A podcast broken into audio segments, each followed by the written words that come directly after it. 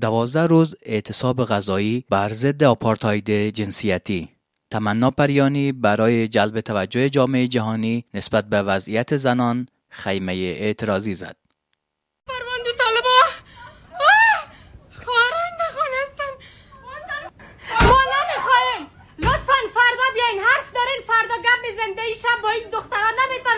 صداهایی را که در آغاز شنیدیم صدای تمنا زریاب پریانی بود.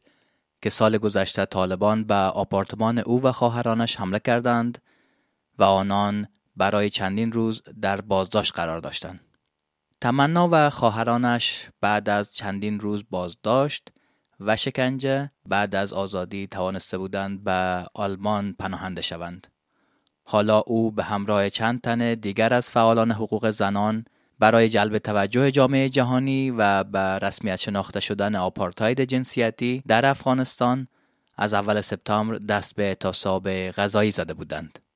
آنها مدت دوازده روز لب به غذا نزدند چند تن آنان به شمول خانم پریانی از حال رفتند و راهی بیمارستان شدند اما باز هم برگشتند و به اعتصابشان ادامه دادند.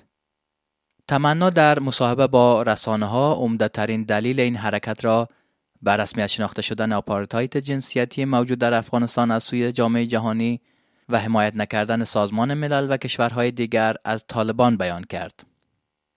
این اعتصاب غذایی به ادامه خیلی تحسن است ما در تاریخ آفیس داشتیم و قدامه داشتیم در این تاریخ که از کشورهای داخل در فضای افغانستان و نهادهای حقوق بشری و ویژه سازمان ملل متحد خواستیم تا آپارتاید جنسیتی در افغانستان وجود داره را به رسمیت بشناسند و حمایت از توریست ها را متوقف بسازند و زندانی های سیاسی را آزاد بسازند. متاسفانه نتیجه در پی نداشت. و ما مجبور شدیم که اعتصاب غذایی بزنیم. در جریان اعتصاب غذای تمنا پریانی تعدادی از فعالان جامعه مدنی و حقوق زنان برای دیدار با او و اعلام حمایت به خیمه اعتصاب کنندگان در شهر کلن رفتند. از جمله پدر و مادر ملاله یوسفزئی برنده جایزه صلح نوبل که ضمن همدلی با اعتصاب کنندگان در نهایت روز سهشنبه 12 سپتامبر تمنا با همراهی آنان اعتصاب غذاییش را به پایان رساند. همچنین معاون وزارت خارجه آلمان و معاون پارلمانی ایالتی در ایالت نوردراید ولسفالن نیز در روز نهم اعتصاب غذایی به دیدار اعتصاب کنندگان رفتند و از خانم پریانی نیز برای سخنرانی در پارلمان ایالتی دعوت کرده بودند.